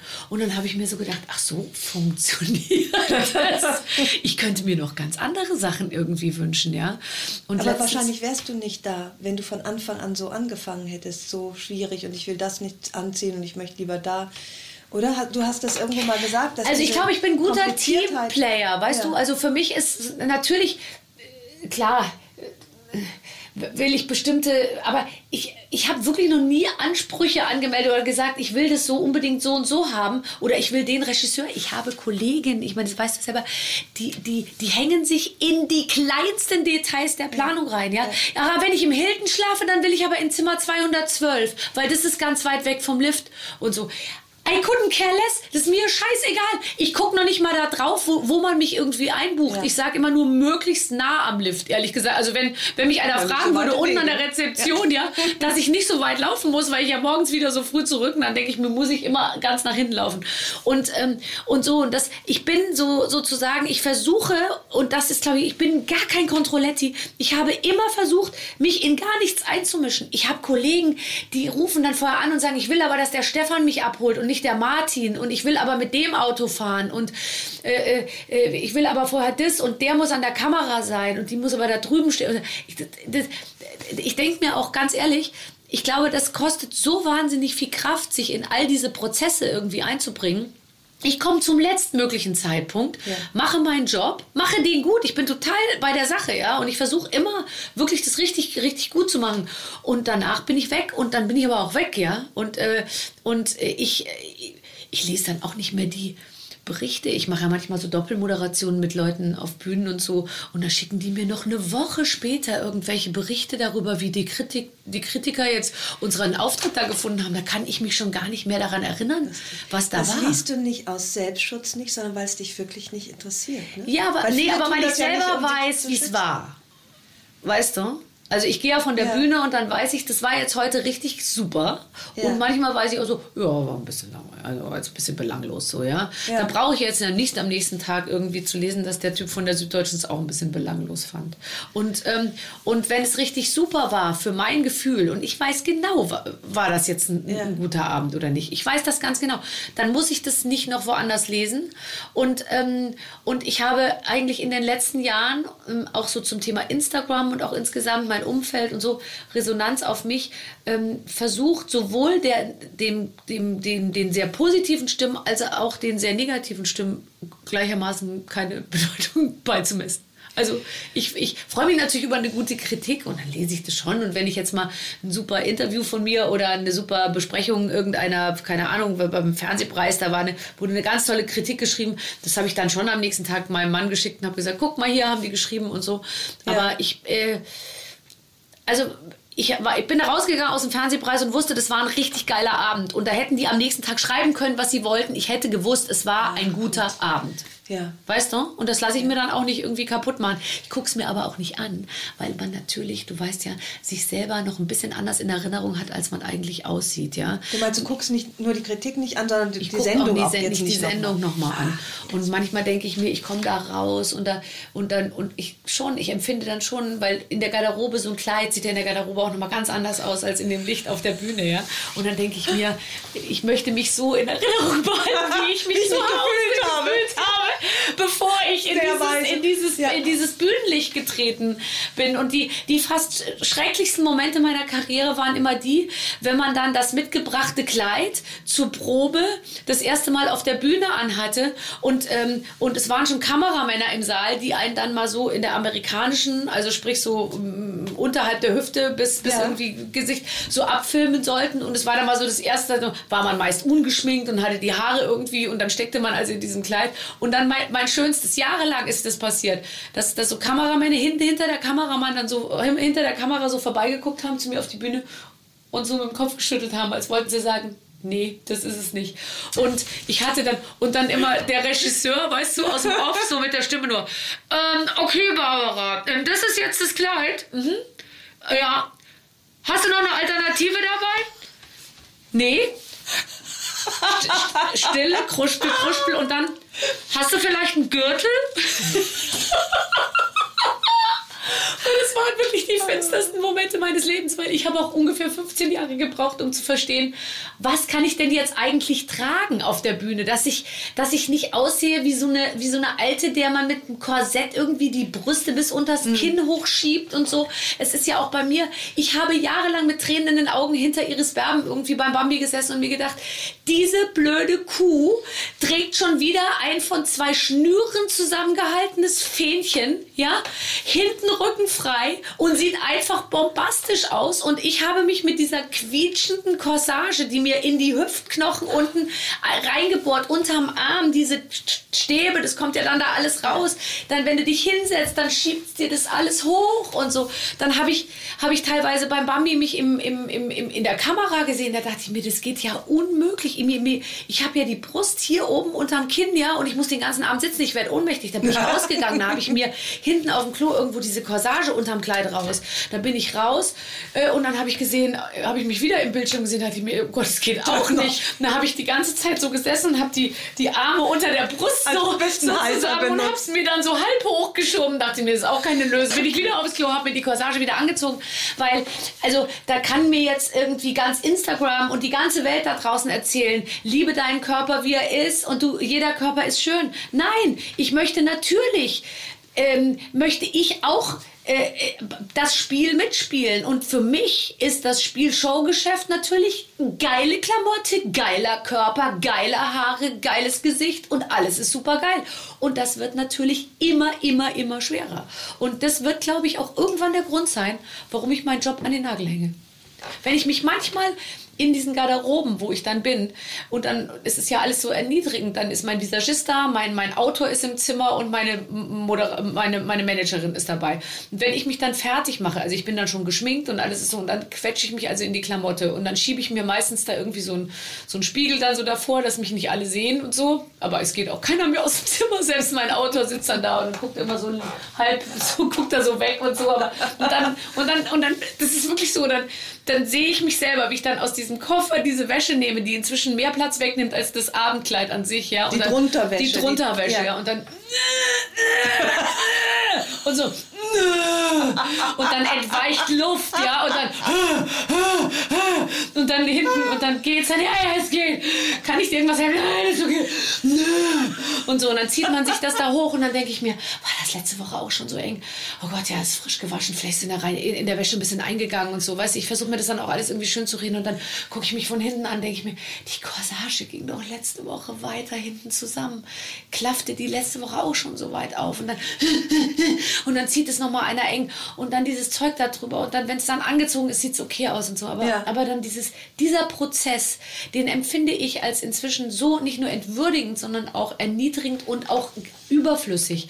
Ich will mich aber von dem Bild nicht, ich will nicht in den gecrashten Yoshi Yamamoto äh, äh, äh, Kleidern rumlaufen. Muss ich ja auch nicht. Ich habe ja, ich habe ja eine gute Figur, aber ich möchte natürlich meinem persönlichen Idealbild, nämlich geile Taille, schon super, aber ich sehe halt einfach mit 69 Kilo besser aus als mit 74. Es ist einfach so für mich. Ja. Und, ähm, Wiegst du auch gerade 74? Ich weiß nicht, wie viel ich wiege. Ich habe mich seit, ähm, ich würde sagen, ich habe mich seit vier oder fünf Jahren nicht gewogen. Willst du mal? Auf keinen Fall. Ich glaube gar nicht, dass ich mich Aber jemals noch mal, ich müsste mich, ich, ich weiß gar nicht, was ich, ich gehe aufs Klo, dann mache ich die Haare trocken weil, weil nasse Haare sind schwerer als, dann mache ich ein Haargummi raus. Dann bin ich noch kurz davor, den Ehering abzulegen. Und dann, dann habe ich mich aufs, auf, auf die Waage Kontaktlinsen rausgenommen. Und wenn es dann nicht so war, wie ich dachte, dann dachte ich, vielleicht steht die Waage auch ein bisschen uneben, weil wir so einen Holzboden so. Ich schiebe meine Waage manchmal genau. von A nach B und dann, ich die ist so ein Kilo Unterschied. so. Ehrlich? Ja, und deswegen, ich weiß genau, ähm, ich sehe das auf Bildern, ich sehe genau, gut, gute Phase, drei Kilo weniger und mehr ist es auch nicht. Ich habe mhm. nicht mehr Schwankungen als drei Kilo. Aber die sind wichtig. Ne? Und also die sind für, mich total entscheidend. Und die sind auch nach außen. Und ich merke es auch in der Resonanz. Wenn ich weniger wiege, kriege ich andere Resonanz von Männern und Frauen. Es hat ja noch nie jemand zu einem gesagt, gut siehst du aus, hast ein bisschen zugenommen, ne? Sondern die Leute sagen immer, du hast toll abgenommen, sieht spitze aus. Ich höre das nicht gerne. Ich auch nicht, weil Ich beides das gleichermaßen doof ist und es auch um tatsächlich etwas, worum es oft nicht übers sollte. Wohlgefühl Ja, äh, ja. geht. Aber ich an mir selber ähm, würde, ich würde schon, ich sag mal, ich würde mich gerne so bei 65 einlocken und mich dann wenn man sowas wie, weißt du, dem Teufel sein Lächeln verkaufen oder so. Vielleicht gibt es auch irgendwo den Teufel, der einem die 65 Kilo auf Was Leben garantiert. Eine? Million würde ich ihm geben. Okay. Dein Lächeln aber nicht. Mein Lächeln wäre blöd, weil Das mit meinem. Lächeln kann ich ja dann schnell die Million nochmal neu verdienen. ich will ihm erstmal die Million im Koffer geben. Und der Teufel soll mir die 65 Kilo machen. Und dann möchte ich die mein Leben lang behalten und mich jeden Tag voll fressen, bis ich vom Stuhl falle. Dafür würde ich auch einiges. Würde ich das wirklich? Ja. Weil dieses Geil. Fressen. Oh, geil. Warum nicht nochmal äh, oh, Aglio e Olio? Mm, aber die Tortellini alla Panna sind auch gut. Mm, Dann und jetzt ein Tartufo-Eis. Es geht einem ja nicht gut, weil ich, ich neige ja total zur Völlerei. Hm? Und ich müsste, das stimmt nicht, dass ich, und ich esse dann richtig viel. Aber es geht mir nachher nicht gut. Dabei ist es toll, aber dann liege ich im Bett und dann kann ich nicht schlafen. Ich kann so- immer super schlafen. Das Ich bin extrem- extrem laktosetolerant. Ich bin auch sehr Ich- und fettgebackenes tolerant und all das. Aber auch da ist es wie beim Sport, wenn ich einen Abend mal leicht esse und dann wache ich am nächsten Morgen auf und bin ganz zufrieden Ja, mit mir, dass ich das meinem Körper Gutes getan habe. Darum geht es nämlich. Nein, man würde auch, ich würde auch mit, mit guten Sachen dann meinetwegen mich überessen. Aber Ja, ich, ja. ich würde dieses Thema gerne aus Ich meinem auch. Kopf haben. Und jede, meine Ich Mutter auch, hatte genau, dieses Thema Thema ich schon sagen. dauerhaft. Ich erinnere meine Mutter, die, die letztens zu mir gesagt hat, Barbara, ich habe mein erstes Diätbuch, wo man so Buch geführt hat darüber, ja, ähm, wie, wie- was man abnehmen will, wie viel Ja, man ja. abnimmt. Und sie sagt, ich habe letztens in meinen Kisten mein erstes Diätbuch gefunden und ich habe meine erste Diät mit 28 gemacht mit einem Startgewicht von 64 Kilo. Ja, und meine Mutter ist eine normal große ganz schlanke Frau sozusagen und dementsprechend war sie damals noch schlanker, ja. Und sie hat ihr Leben lang, wir hatten glaube ich zwei Meter unserer Buchwand war voll mit Metabolic Balance, die Atkins Diät, äh, die Weight Watchers. Meine Mutter hat Punkte gezählt, jahrelang nur getoastetes mit Grapefruit morgens gegessen. Dann hat sie mit Olivenöl gegurgelt, dann hat sie das gemacht, dann hat sie bis Mittag gar nichts, dann hat sie nur eine Tasse Kaffee, dann 30 Tassen Kaffee. Also je nach äh, sozusagen Wissenschaftslage Ja. alles mitgemacht mit dem immer gleichen Ergebnis. Es war permanent Thema in ihrem Leben. Kalorien zählen und, und Ding. Und, ähm, und Hast jetzt du das hinter dir gelassen? Nee, du hast Nee, das auch ich nicht bin hinter da auch natürlich. Ich esse jetzt, äh, ich war jetzt gerade in Ferien und da wurde gekocht eben ähm, für mich das erste Mal, dass ich nicht selber sozusagen einkaufen und kochen musste, sondern das war halt Hotel und da habe ich eben die richtigen Sachen gegessen und jetzt bin ich so, so richtig gut dabei, ja. Und jetzt habe ich einfach ähm, seit mehreren Wochen keine Kohlehydrate gegessen und man nimmt natürlich sofort ab.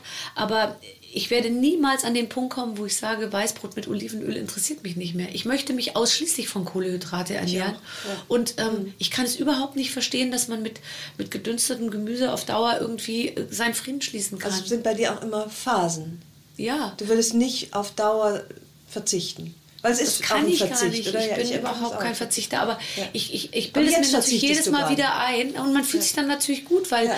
ich sehe, ich merke jetzt gerade, oh, da war und ich hatte davor jetzt wirklich, ich war jetzt ein bisschen für meine, also ich habe jetzt also die letzten Monate würde ich mal sagen, da habe ich zu sehr locker gelassen einfach für mein Empfinden und ich muss, ich will mich da schon ein bisschen kontrollieren, weil ich weiß, ich kann zum Beispiel, ich kann vieles nicht verstehen, dass man sich mit Alkohol so gehen lässt oder mit Drogen oder wie auch immer, aber ich kann total verstehen, dass Leute in so ein, so, dass, dass, dass, dass man in so ein Ding kommt, dass man sagt, ich, ich, ich ist mir jetzt scheißegal, ich esse jetzt einfach. Ich, ich, ich kümmere mich jetzt nicht mehr drum. Und dass das dann so eine Teufelsspirale irgendwie wird. Das kann Und ich das, total verstehen. weißt du, das stört mich am Essen bei mir, ähm, dass ich irgendwie nicht mehr Herrin im eigenen Haus bin. Mm.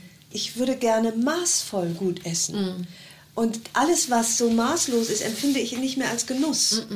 Und das stört mich, dass ich, dass ich es nicht in den Griff kriege, diese, Und- und diese halbe Tafel Schokolade so sehr. essen. Und das das beschäftigt ja, einen ja. so sehr. Ich Ich freue mich allerdings, so- dass es dich auch beschäftigt, weil so ich viele Stunden des Tages damit beschäftigt zu planen, was ich esse und dann, dann wird mir immer so ganz schmerzhaft klar, wenn du wirklich abnehmen willst, dann darfst du einfach jetzt gar nichts essen, weil ich dann immer in meinem Kopf durchspiele, was ich essen könnte, was nicht so schlimm ist und das macht mich dann total fertig und dann Weil es meine Lieblingsbeschäftigung Ja. ist, auch das Kochen. Kochen. Ich koche mittlerweile dann aufwendig, aber leicht. Also Ja. es gibt ja komplizierte Sachen. Ja.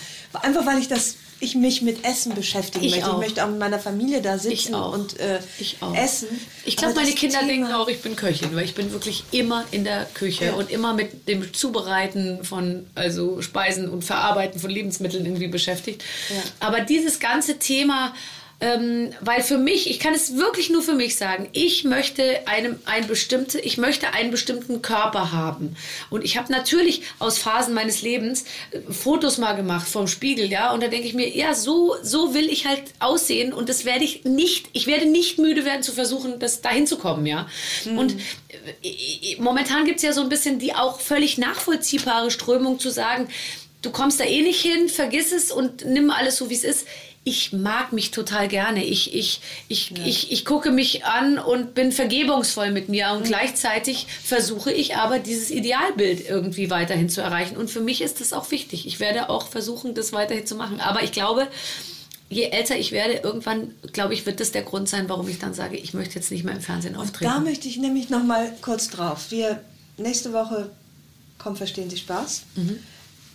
Und du hast mir ja wirklich diesen Abend zurückgeschenkt.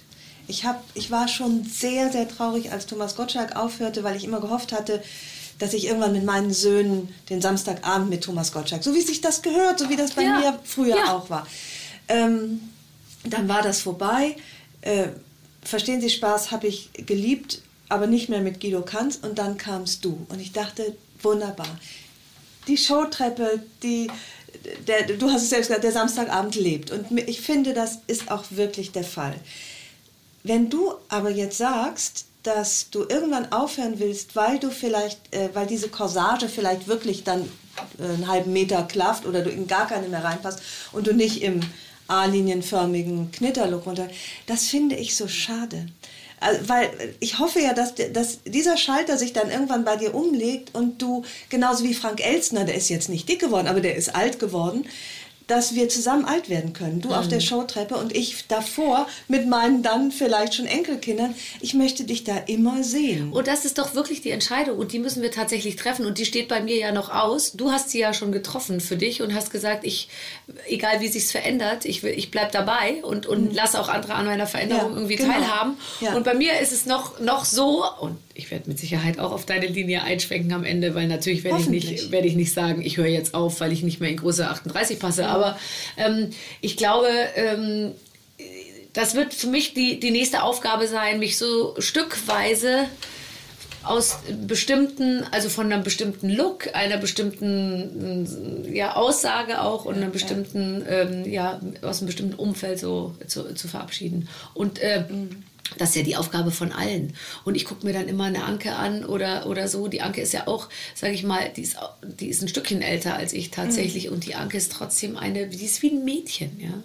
Und, äh, und, und äh, man muss ja auch nicht sein wie ein Mädchen. Und ich, ich habe mir letztens... Aber sie machten nicht die große Samstagabendshow. Äh, warum eigentlich nicht? Ist sie zu alt? Ist sie zu zerknittert? Hat sie, ne? Also die, die, Ich glaube, vielleicht die wollen die dich, nicht. Okay, vielleicht also will sie es will es, nicht. glaube ich, selber nicht. Aber ich habe letztens Hoffentlich. eine ganz tolle Doku gesehen über die ehemalige Vogue-Chefin, ähm, äh, Ita äh, Italien-Vogue-Chefin, äh, Carla, äh, Carla Sozzani hieß die, glaube ich, oder äh, irgendwie, also Sozzani, äh, Franca Sozzani oder Mhm. Carla Sozzani. Und die, die war bis zum Schluss, die ist dann, glaube ich, äh, sehr dramatisch an Krebs gestorben, hatte die lange blonde Locken, auch als die schon 65 war, Ja, ja. ja. Und hatte sowas, äh, sowas mädchenhaft Frauliches auch. Also ich glaube, für mich ist eher so der Punkt, ich will meine Weiblichkeit auch nicht verlieren. Also Mhm. ich will nicht zu einer neutralen Tante werden, irgendwie so. Ja. Und das werde ich wirklich irgendwie versuchen. Und ich hoffe, dass mir das gelingt, weil ich glaube, ähm, bei all dem, ähm, ja, wir, wir werden tolle Frauen und dann sind wir irgendwann, es sind doch andere Sachen wichtig und dann sind wir Mütter und dann sind wir, äh, und dann sind wir wertvolle Mitglieder der Gesellschaft und so. Ja, will ich auch alles sein. Ganz wichtig. Vor allem will ich Mutter sein. Aber ich möchte auch ähm, äh, äh, für mein Leben das irgendwie hinkriegen, weiterhin eine, ähm, was soll ich sagen, eine erotische, im, sage ich mal, im Saft stehende Frau zu bleiben, ja? Ja. Und ich glaube, dass da gibt es ja sau viele tolle Vorbilder, weil wenn du dir die ganze Riege anschaust der Frauen, die, sage ich jetzt ja schon teilweise jenseits der 70 sind, die wir hier in Deutschland haben, und sei das jetzt eine Michaela May oder eine Iris Berben oder eine, wie die alle heißen, diese ganzen äh, Jutta Speidel, ja. das sind ja alles so, das sind einfach so tolle Frauen und ich will so, ich will eine von denen Das werden.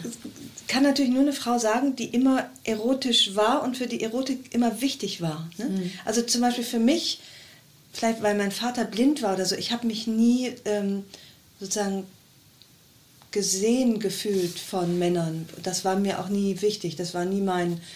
Äh, ich kann das auch nicht gut. Also so, flirt, so wie du bist, so flirtiv und mit Blicken, das kann ich alles überhaupt nicht. Deswegen ist aber der Abschied davon, vom Erotischsein für mich auch überhaupt, ist für mich eher eine Erleichterung, dass Ach, gar nicht mehr interessant. Ja, da habe ich mich letztens auch mit einer Kollegin unterhalten, die meinte, es ist doch super, dass das jetzt alles vorbei ist. Und Ja. ich so, nein, Ja, ich will auf ja. keinen Fall, dass es vorbei ist irgendwie. Ja. Und ich glaube, es gehen ja alle Wege, wie immer. Es geht ja alles. Man kann sich jetzt das Beste aus allen Welten nehmen. Und das habe ich ja immer gemacht. Und das werde ich da auch versuchen. Eben, Aber ich werde da da wirklich versuchen, äh, bei dem Thema irgendwie dran zu bleiben. Ähm, weil, Das weil, ist dann nämlich auch wirklich vorbildlich, finde ich. Ja. So, wenn, du, wenn dir das gelingt und wenn du eben auch in 10, 20 Jahren, das wäre dann auch noch äh, vom Sender vorbildlich, wenn er äh, dich dann auch noch beschäftigt als äh, erotische, aber doch alte Frau. Ja. Du bist ja nicht gemacht, ne? Also würde ich mal sagen, äh, ohne dass ich dich. Im, ich hoffe, äh, dass, so äh, im Gesicht im meinst Gesicht, du? Ne? Nee, also ich habe meine Lieder äh, tatsächlich straffen lassen. Das habe ich noch nie erzählt. Ja. Aber ich hatte wirklich Schlupflieder, ne? Aber Schlupflider ist kein Ausdruck. Also ich hatte, was ich vor allem hatte, ich hatte unfassbare Augensäcke so, ja. Und man sieht es wirklich auf den Fotos Weil das von damals. hat Hatte, nee, und ich, es war einfach Ding. Und dann hat mein Visagist immer gesagt, ja, das ist Lymphe und dann musst du das kühlen und das muss man wegklopfen und massieren und so. Und ich habe da dann vor den Shootings immer geklopft und gekühlt und Ding und so. Ich hatte immer solche fetten Dinger da unterm Auge. Ja. Und dann äh, habe ich das ähm, sozusagen raussaugen lassen. Das wird hier unten aus dem Unterlid rausgesaugt. Ja. Und, ähm, und das ist einfach spitzenmäßig geworden. Und danach äh, Wie lange ist das her? Aber, Fünf Jahre. ja. Und, äh, und habe und hab die Lieder oben straffen lassen. Und ehrlich gesagt, also wenn sich das wieder sch- verschlechtern würde, würde ich das jederzeit Ja, auch wieder ja. machen. Ähm, ich habe überlegt, ob ich meinen Hals äh, straffen soll. ja.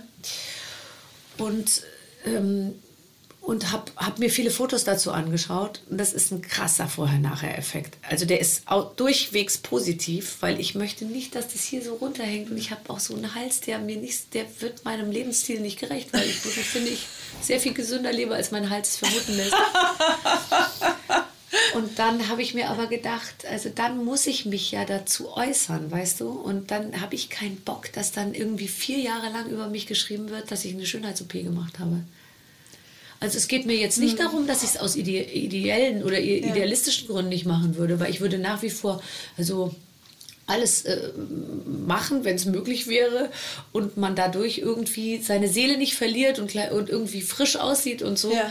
Aber ähm, ich glaube, ich hätte einfach keinen Bock, dann da die ganze Zeit drauf angesprochen zu werden. Also wenn du unbeobachtet du ja. wärst, würdest du es eher Ja, machen? auf jeden Fall. Aber es ist eine Rekonvaleszenzzeit von sechs bis, äh, also von, von sechs Wochen. Und das werde ich einfach, so viel kann ich jetzt schon mal sagen, sechs Wochen Ferien hast du ja im Sommer. hinkriegen. Ähm. ja, aber ich muss ja dann, dann wird es operiert, da musst du erst mal zehn Tage verfügbar sein, weil dann wird das Ding und dann werden die Drainagen weg und dann hast du Schwellungen und dann muss, kann es sein, dass sich das entzündet Oh Gott, oh und so. Oh. Weißt du? Ja. Ich hätte überhaupt keine Angst davor. Also ich würde mich da sofort hinlegen.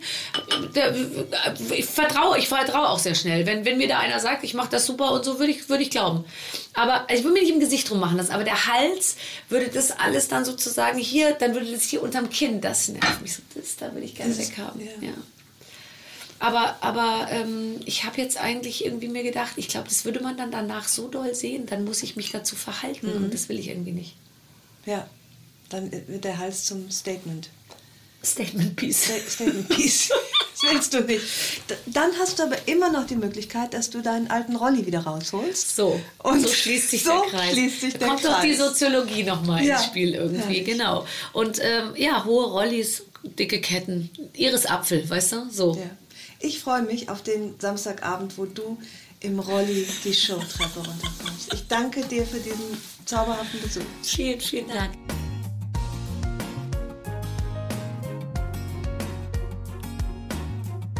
Herzlichen Dank fürs Zuhören.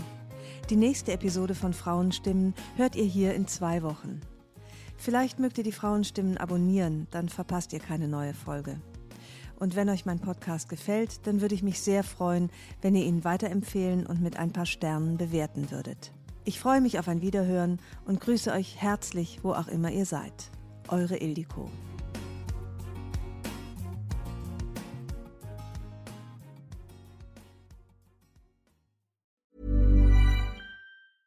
Even when we're on a budget, we still deserve nice things.